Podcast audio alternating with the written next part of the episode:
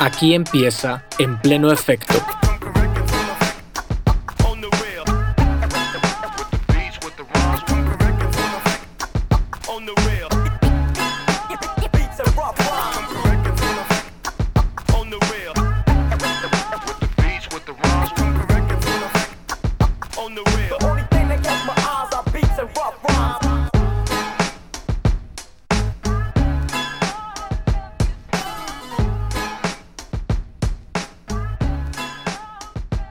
Onda, banda? Estamos en la casa y tú estás escuchando el episodio 9 de En Pleno Efecto, el podcast en el que cada dos semanas hablamos sobre las figuras más importantes de la historia del hip hop. Yo soy Jordán Morales, hip hop head supremo, y te agradezco que el día de hoy me prestes tu atención y tus oídos. En esta ocasión te hablaré sobre la vida y la trayectoria de Big Pun, este rapero apareció en la escena justo en el momento en el que el hip hop estaba dejando atrás su era dorada y empezaba a dominar la rotación de estaciones de radio y canales de televisión en la segunda mitad de los años 90, y como consecuencia de esa misma masificación, también surgió una variante inofensiva y dócil del rap que tenía como único objetivo apelar a los gustos de un público mainstream, Big Pun logró navegar esa ola de popularidad manteniendo un estilo extremadamente callejero, vulgar y ridículamente complejo para rapear, que lo convirtió de inmediato en una figura de culto para todos los hip hop junkies y en especial para la comunidad puertorriqueña y latina en Estados Unidos. Su muy lamentable muerte apenas a los 28 años nos deja con la incógnita de lo que podría haber logrado si hubiese tenido la oportunidad de disfrutar de una carrera más prolongada. Como en cada episodio, espero que disfrutes el programa y te recuerdo que puedes seguirnos en Instagram como arroba en pleno efecto. Ahí encontrarás imágenes y fragmentos del podcast que puedes compartir con tus amigos. También estamos en Twitter como arroba método elemental y ahí nos puedes enviar tus comentarios, críticas, correcciones, teorías de conspiración, elogios y cualquier otro mensaje que quieras compartirnos. Finalmente, en las notas del episodio incluiré los vínculos de cualquier video, artículo o libro relacionado con este artista que se ha mencionado durante el programa. Habiendo dicho esto, procedamos con el resto.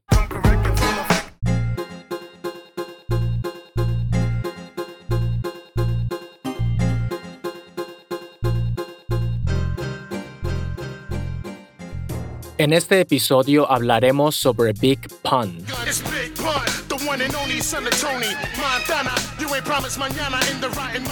Las similitudes entre la carrera de este rapero y la del protagonista de nuestro capítulo anterior, Notorious Big, son muy llamativas. En primer lugar, ambos fueron consagrados como representantes de sus respectivas comunidades casi desde el primer momento en el que el público hip hop conoció sus nombres. Eh, Biggie como el símbolo del distrito de Brooklyn y Pun como embajador del Bronx, pero sobre todo del orgullo latino en el rap.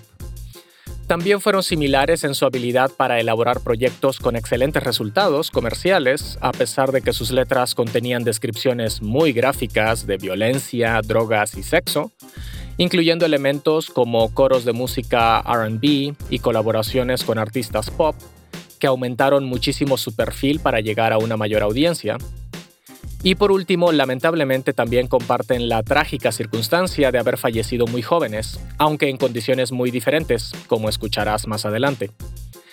De cierta manera podemos decir que el estilo y el éxito de Biggie sirvieron de inspiración para Big Pun, quien en diferentes entrevistas mencionó que había recibido consejos suyos y había prestado atención a su fórmula artística.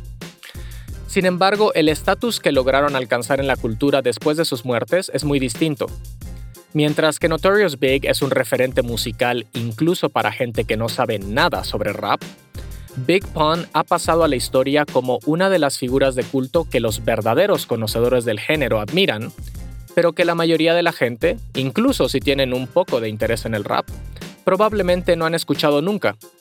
Por poner un ejemplo muy claro, yo mismo tengo una playera con el rostro de Biggie, por supuesto. Ah, un paréntesis, si eres de otro país, así le decimos en México a las camisetas, remeras, poleras, etc. Pero no recuerdo la última vez que vi una playera con la cara de Big Pun.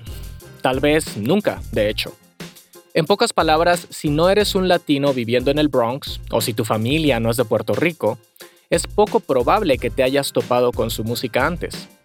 Y esa me parece una injusticia terrible porque el vato era absolutamente extraordinario. Por eso lo estoy incluyendo en este episodio. Big Pun, más que ningún otro rapero con serias aspiraciones comerciales a fines de los 90, puso el foco de atención sobre una vertiente del hip hop que ya existía y tenía algunos seguidores, pero solo a nivel underground. El estilo de fuego rápido, con largas cadenas de sílabas intrincadas y esquemas de rimas casi imposibles de recitar sin quedarse sin aliento, era algo que podía escucharse en batallas de MCs subterráneas, en pequeñas salas de conciertos, pero no en las principales estaciones de radio. Big Pun se comprometió con ese estilo y alcanzó un nivel de reconocimiento y ventas muy por encima de lo común. De todos los artistas que hemos mencionado en este programa, Pun sin duda tiene los patrones de rapeo más vocalmente complejos y vertiginosos. Con su impresionante control de la respiración y su velocidad para soltar sílabas, es uno de los iconos más importantes del tipo de versos que gente como Eminem, Kendrick y Logic popularizarían años más tarde. Entonces, ¿quién fue Big Pun? Empecemos por su vida y su trayectoria. Su nombre real es Christopher Rios y nació en el área del South Bronx en Nueva York en 1971. El barrio en el que creció, Soundview, pasó por un periodo prolongado de decaimiento y abandono durante la década de los 70 y más adelante fue una de las áreas más afectadas cuando la epidemia de consumo de cocaína en forma de crack se expandió por Nueva York. De acuerdo con la información que se conoce de su familia, cuando era niño tuvo que subsistir en condiciones muy adversas. Observó el consumo de drogas de su madre, quien era una adicta, resintió el abandono de su padre cuando aún era muy pequeño, y tuvo roces constantes con su padrastro, quien tenía un carácter muy estricto. De acuerdo con la versión de su abuela, en ocasiones el chico se sentía frustrado y golpeaba agujeros en las paredes de su departamento. Debido a los continuos problemas familiares, abandonó la casa de su madre apenas a los 15 años y a finales de la década de los 80 pasó un tiempo prolongado viviendo en la calle. A pesar de estas dificultades, Ríos era un ávido lector de libros, tenía un firme carácter autodidacta y empezó a interesarse por el breakdance y aprendió a rapear. Después de embarazar a su novia de la escuela, se casó con ella y se mudaron a vivir juntos. Y ella ha contado que fue en esa época que Christopher empezó a sufrir de episodios depresivos que lo orillaban a comer en exceso. Aunque durante su adolescencia había practicado básquetbol y boxeo, su adicción a la comida provocó que su peso aumentara de forma descontrolada. Entre los 18 y los 21 años pasó de pesar alrededor de 80 kilos a más de 140. La obesidad sería un problema que lo acompañaría el resto de su vida. Empezó a participar en la escena hip hop underground usando el alias Big Moon Dog y formó Full Eclipse Crew con otros tres raperos, eh, Triple Seis, Prospect y Lyrical Assassin. Aunque hicieron algunas grabaciones como agrupación a inicios de los 90, estos temas nunca fueron lanzados al público. Siendo fanático de los cómics de Marvel, Ríos decidió cambiar su nombre artístico a Big Pun en referencia al personaje The Punisher en 1995 entró en contacto con alguien que ya tenía cierto nivel de fama dentro del hip hop, Fat Joe. De acuerdo con lo que Joe ha dicho en algunas entrevistas, se encontró a Pun haciendo freestyle afuera de una tienda en el Bronx, rodeado de otros MCs amateurs, lo cual era una escena típica en esos años en Nueva York. Y le llamó la atención la habilidad lírica de este chico que al igual que él tenía raíces puertorriqueñas. De inmediato lo invitó a colaborar con él en la canción Watch Out de su álbum Jealous One's Envy de ese mismo año. Esta es la carta de presentación de los miembros de Terror Squad, una crew de raperos latinos encabezada por Fat Joe, y sin duda la participación de Big Pun fue la más memorable. De modo similar a lo que había pasado con Nas unos años antes, las primeras rimas de este MC dejaron a los hip hop junkies a la expectativa de escuchar un trabajo suyo en solitario. En 1997, Big Pun soltó su primer sencillo, I'm Not a Player, y con este tema confirmó las sospechas y los rumores sobre su talento. Sus rimas eran estúpidamente buenas. La base instrumental del sencillo emplea un sample de la canción Darling Darling Baby del grupo de RB The OJs, que le da una agradable armonía y un tono casi romántico a las súper explícitas letras de Pun, con su clásico coro de No soy un galán, solo tengo mucho sexo. Como dije, súper explícito. En épocas anteriores, semejante mensaje habría sido rechazado y despreciado por la prensa y los medios, pero a finales de los 90 este tipo de material era el gusto culposo de una gran parte del público, y I'm Not a Player alcanzó el puesto 3 de las listas de popularidad. Tras el éxito de ese sencillo vino el lanzamiento de su LP debut, Capital Punishment, en 1998, que de inmediato apareció en el primer puesto de la lista de Billboard en la categoría hip hop. Sus ventas se dispararon hasta llegar a los 2 millones de copias, lo que convirtió a Big Pun en el primer rapero de origen latino en alcanzar el codiciado estatus de disco de platino. Más adelante en el episodio haremos una cronología sobre los artistas de hip hop con raíces latinas, pero el éxito comercial de Pun vino además acompañado de la admiración generalizada por la complejidad de sus estructuras, que a primera vista parecen sobrehumanas.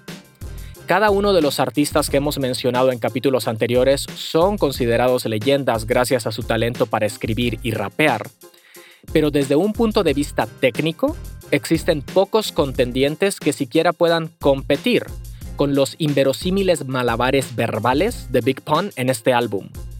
Desde el disparo de salida, Beware, ya nos está advirtiendo que debemos estar preparados para lo que se avecina. En la impresionante Super Lyrical, une fuerzas con otro MC de alto nivel, Black Thought del grupo The Roots, y nos entrega uno de los máximos ejemplos de liricismo y virtuosidad de todo el hip hop. A pesar de ser un trabajo con 24 tracks, Capital Punishment no tiene desperdicio. Hay temas para la pista de baile, como el primer sencillo y su famoso remix eh, Still Not a Player, historias de amor y desengaño, como Punish Me, corrosivas críticas al gobierno y al sistema de justicia, como el track que le da nombre al disco, además de relatos de la vida en las calles como You Ain't a Killer y Fast Money. Mención aparte merece la canción Twins, que es un homenaje a Deep Cover, primera entrega de Dr. Dre, lanzada en 1992 después de su salida de NWA, y también la primera grabación de estudio en la carrera de Snoop Dogg. En este tema también participa Fat Joe y entre ambos crean una dinámica similar a la de la versión original, pero la razón por la que este cover es recordado hasta el día de hoy son las últimas dos líneas del primer verso de Pun. Este fragmento es famosísimo entre hip hop heads porque tiene una complejidad verbal y una secuencia de sílabas tan alucinante que es difícil de recitar incluso teniendo la letra en tus manos. El verso en Twins es el santo grial de la carrera de Big Pun. En YouTube existe un documental de 2009 sobre su vida y su legado, que incluye entrevistas con muchos MCs, productores y colaboradores suyos, y en el momento de hablar sobre esta rola en particular, queda claro que a todos y cada uno de ellos les voló la cabeza cuando la oyeron por primera vez. Y con justa razón, esta rima es increíble. Everybody kiss the fucking floor till we crack fuck them all. If they move, noodle, shoot that fucking whore. Dead in the middle of little, little, little, little did we know that we. Dead in the middle of little, little, little did we know that we riddle to middle man who didn't do diddle. To the normal ear, you might not even catch what he's saying. You might have to be a rapper to understand what he's saying. You know what I'm saying? Or hear it a cappella, slow it down a little bit. Little of little, little, little did we know that we riddle to middle man who didn't do diddle. I probably didn't know what he said. Tal como dice Method Man al final de ese clip, Pun destruyó ese verso. Ya sabes que en la segunda parte del episodio es donde analizamos las letras de estos artistas, así que si quieres escucharme repetir las barbaridades que escribía y soltaba este cabrón, en esa sección haré mi mejor intento. Capital Punishment puso el nombre de Big Pun en el firmamento del hip hop y lo convirtió en una figura notable de la noche a la mañana, pero por desgracia, en otra lamentable similitud con la historia de Notorious Big, Este primer álbum también fue el único que salió a la luz mientras él estaba con vida. Desafortunadamente, desde antes de la salida del disco, la salud de Pun había empezado a empeorar. Para ese momento, su peso había llegado a los 180 kilogramos y seguía aumentando. Ya no podía hacer cosas sencillas como atarse las agujetas de los zapatos, y desplazarse de un lugar a otro implicaba un gran esfuerzo físico. Fat Joe insistió en que debía buscar alguna manera de perder peso, y Pond participó en un programa de control de la dieta que la Universidad de Duke llevó a cabo en Carolina del Norte en 1999. Ahí logró bajar poco más de 30 kilos, pero pronto abandonó el programa y al poco tiempo volvió a su peso anterior y siguió aumentando.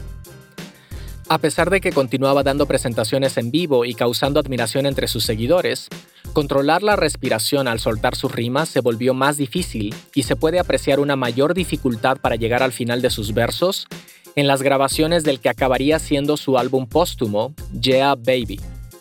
Su excesivo apetito era un constante motivo de crítica de parte de sus amigos, al punto de que Pond dejó de comer acompañado de otras personas. La situación continuó empeorando y finalmente el 5 de febrero de 2000 canceló su participación en el programa Saturday Night Live, donde debía aparecer al lado de Fat Joe y Jennifer López debido a que no se sentía bien de salud.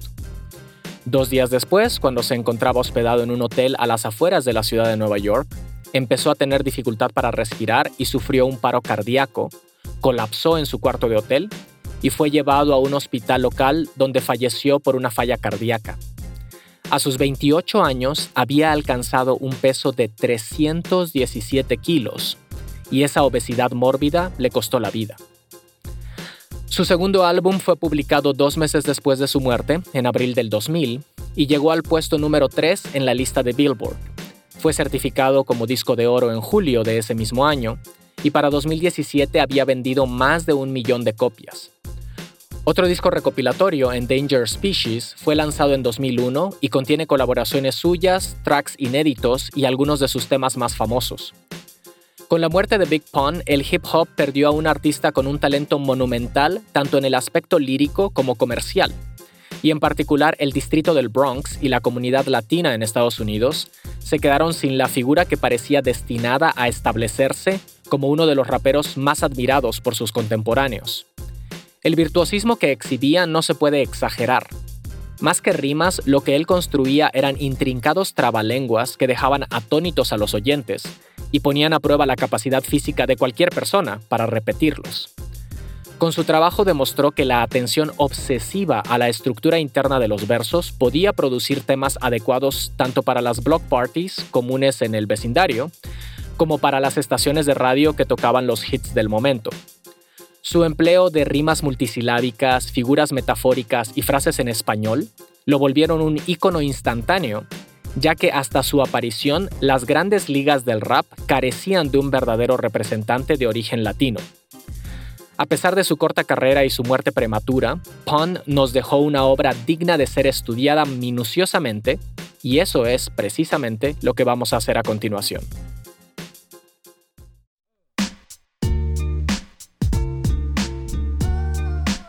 Este es un breve recordatorio de que si estás disfrutando este episodio, también puedes apoyar el podcast a través de Patreon. Te prometo que nunca vas a escuchar publicidad o anuncios como parte del programa, así que si aprecias el esfuerzo que representa llevar a cabo este proyecto, puedes contribuir económicamente y ayudarnos a continuar con él. Si quieres suscribirte, puedes ir a patreon.com diagonal en pleno efecto. Gracias por tu apoyo.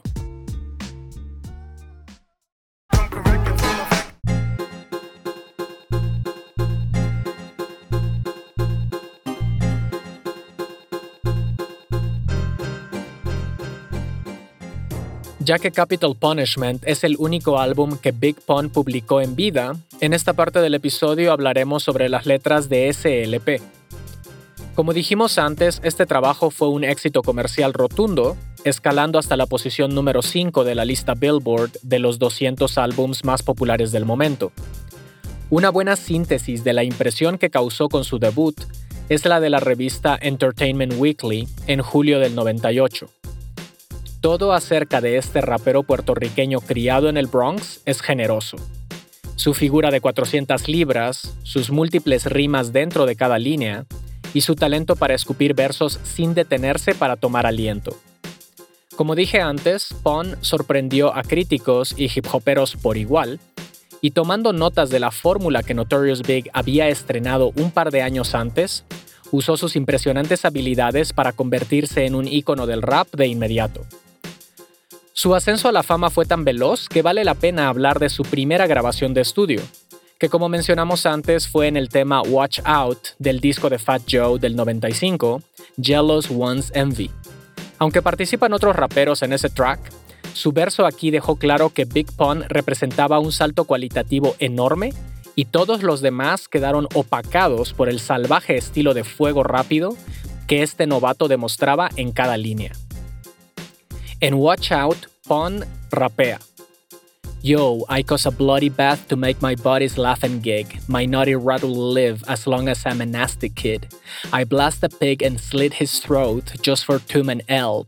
My skills a human I choke. I puff shell puffing boom in hell. I doom the world like I was God and throw my gun away, then snatch the moon out of the sky and blow the sun away. Me and my brothers play hardball, strictly hardcore lyrics, then I'll finish breaking God's laws. My job's raw, but I gotta do it. I'm feeling high, then booted, so you might get shot and lose a lot of fluid. The spot I blew it at an early age. Ever since the curly braids, I would earn a wage with the 30 gauge. There's dirty ways to get paid if you got the balls. Just load the Glock and cause the hardest cop to drop his drawers. Don't stop or pause, let the shotty got up his butt to finish up punching body blows and uppercuts. Volviendo a su LP debut, el tercer track, Super Lyrical, es probablemente mi tema favorito, tan solo porque satisface todos los requisitos de un producto dirigido a hip hop heads. Largas y complicadas estructuras con rimas internas y aliteraciones constantes, un flow incesante que avanza a mil por hora, y como cereza del pastel cuenta con la participación de Black Thought, que es de los pocos liricistas que podrían considerarse a su mismo nivel. En Super Lyrical, Pun rapea, AOMR Murderer's rap verbal attack is actual fact tactical tracks match perfectly with graphical stats. Half of you lack the magical dap of tragical rap that tackles your back in shackles and laughs at you. That's the magical madness among the savage, the strong, the marriage and bond of havoc and song. This massacre sown as if Picasso lays you. There's lots of hateful skeletons locked in the closet of my castle of grade school. I'm possum at grade school, that's why I have to debate you. My raps are like cables slashing your facial. That's how a master degrades you. I'm battling Jesus. If he passes through my label, I'm snatching his halo. God, I'll trade you if you send my father back as an angel. Language is fatal and is hypnotizing. I'm only emphasizing. I'm still all about business and enterprising. I'm super lyrical with brain booster chemicals that use up tentacles inside of my mental projectable. En la canción que le da título al álbum nos encontramos con el lado más crítico y reflexivo de Pun, ya que se enfoca en hablar de las razones de fondo por las que tantos jóvenes de barrios pobres recurren a la violencia y en ocasiones acaban siendo condenados a pasar años en prisión o en casos extremos a la pena capital. Habla sobre las necesidades de las minorías raciales en Estados Unidos y pone como ejemplo de superación a su propia hermana, esta es una muestra de su capacidad para hablar de temas serios manteniéndose fiel a su estilo. En Capital Punishment, Pon rapea. I've seen child blossom to men, some wither and turn to murderers, led astray by the liars that glorify us of serving us, watching us close, marking the toast easy to purchase, purposely overtaxing the earnings, nervous, burning down the churches. They are scared of us, rather beware than dare to trust, throw us in jail, million dollar bail left there to rust. Let's call in order, give ourselves a chance to enhance broader, advance to where minorities are the majority voter. Holding my own, I'm living alone in this cold world. My sister just bought a home without a loan. You go, girl. She's an exception. Some people can leap to the impression. See me, myself, I start flipping and fall victim to deep depression. I'm stressing the issue here so we can cross the fiscal year, tired of getting fire and higher as a pistolier. There's no longevity living off negativity. Fuck it, I would rather sell reefer than do pizza delivery. That's how the city be, everybody getting they hustle on, judge singing that penalty like it his favorite fucking song. Word is bond taking my life, you know they loving it. God, F the government and its fucking capital punishment. Finalmente llegamos al verso más conocido de todo su repertorio, que es por supuesto el de Twins, donde también participa Fat Joe. Antes de la llegada de Pun, ya habían surgido en la escena underground raperos comprometidos con un estilo veloz de rapeo. Por ejemplo, Pharaoh Monch de Organized Confusion o el grupo Bone Thugs and Harmony. Pero ninguno había logrado convertirlo en algo atractivo para una audiencia masiva. Big Pun fue el primer MC técnicamente avanzado que logró posicionarse en la radio y en las pistas de baile con éxito. En Twins, Pun rapea. Ready for war, Joe? How you wanna blow the spot? I know there's dirty cops that will get us in if we murder some wop. Hop in your Hummer, the Punisher's ready. Meet me at Vito's with noodles. We'll do this dude while he's looping spaghetti. Everybody kiss the fucking floor, Joey crack, buck em all. If they move needles, shoot that fucking whore. Dead in the middle of Little Italy. Little did we know that we riddled to middlemen who didn't do diddly. Uff. Como dijimos antes, este MC nos dejó con algunas de las líneas más memorables del hip hop, y es muy desafortunado que no haya logrado tener una trayectoria más larga. Por último, hablemos un poco sobre la historia de raperos de origen latino en el hip hop. Aquí nos enfocaremos en los artistas surgidos en Estados Unidos, porque aunque obviamente este movimiento ha creado importantes escenas locales en España y en toda Latinoamérica, es un poco curiosa la ausencia de nombres relevantes y respetados como MCs en Estados Unidos. Después de todo, estamos hablando de una cultura que surgió en el Bronx, un barrio predominantemente negro y latino, pero hasta el día de hoy las listas de mejores raperos latinos que encuentras en Internet son una mezcla aleatoria de nombres que no tienen nada en común. Por ejemplo, la que aparece en la página de internet ranker.com Incluye a gente que claramente no son raperos, como Pitbull y Bad Bunny, absolutos desconocidos como MC Magic y NB Riders, hasta artistas importantes pero sin presencia en el mercado de habla inglesa, como Anati Jukes y La Mala Rodríguez. Esta breve línea del tiempo de la presencia de latinos en el hip hop nos ayudará a entender la importancia de Big Pun en la escena. A finales de la década de los 80s y principio de los 90s, la mayoría de lo que podría considerarse rap latino venía de Nueva York y de la costa oeste.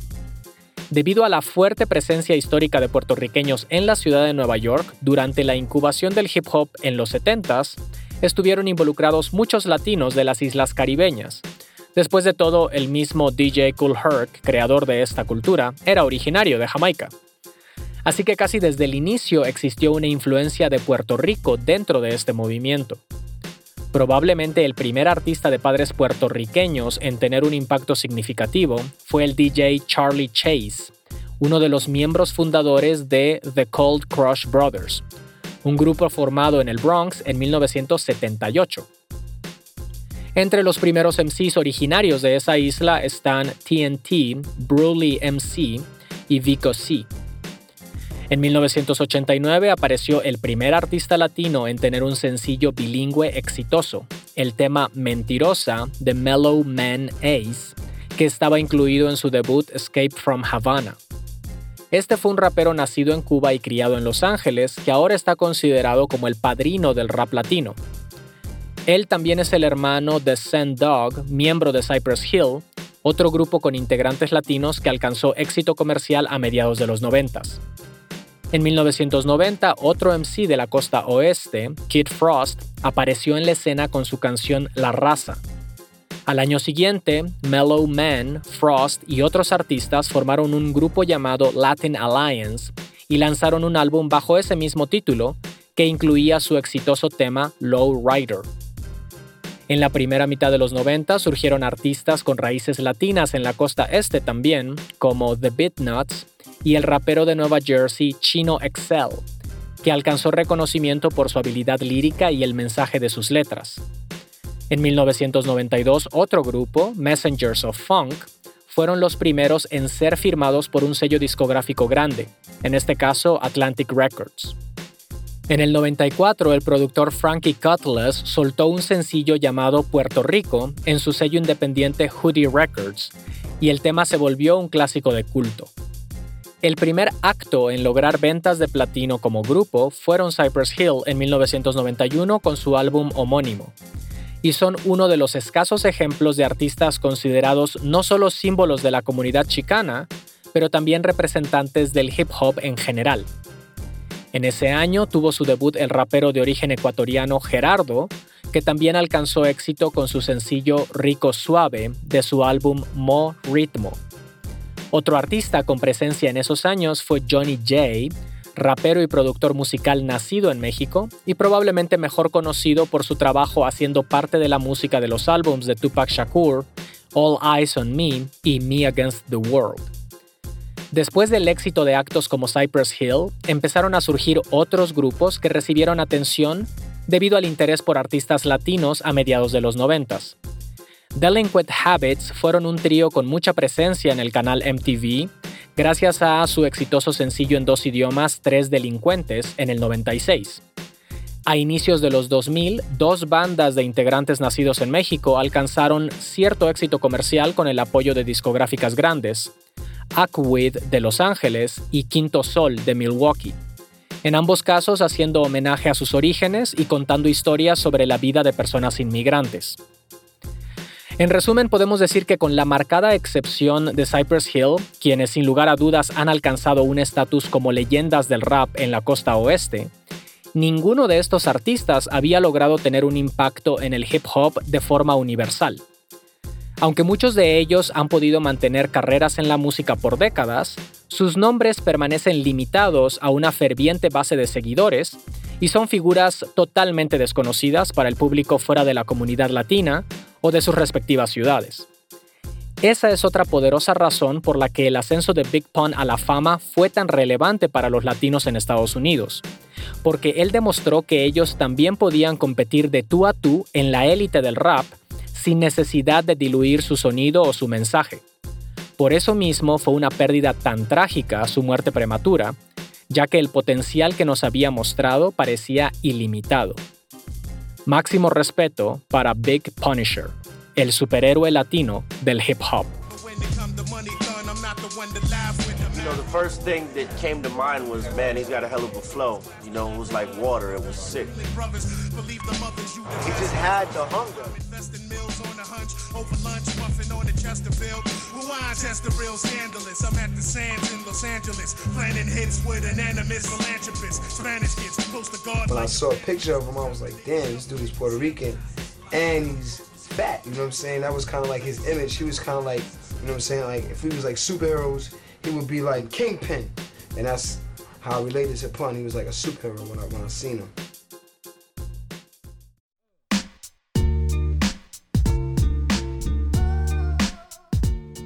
Hemos llegado al final del episodio. Espero que hayas disfrutado el recorrido que hicimos por la biografía y el trabajo de Big Pun. Si te animas a dejar una reseña positiva y una calificación de 5 estrellas, te lo agradeceré inmensamente. Puedes encontrar el programa en Apple Podcasts, Google Podcasts y Spotify y también seguirnos en Instagram y Twitter. Gracias por haber visitado el Museo Sonoro de la Historia del Hip Hop. Esperamos tenerte de vuelta pronto. Yo soy Jordán Morales y aquí termina En Pleno Efecto.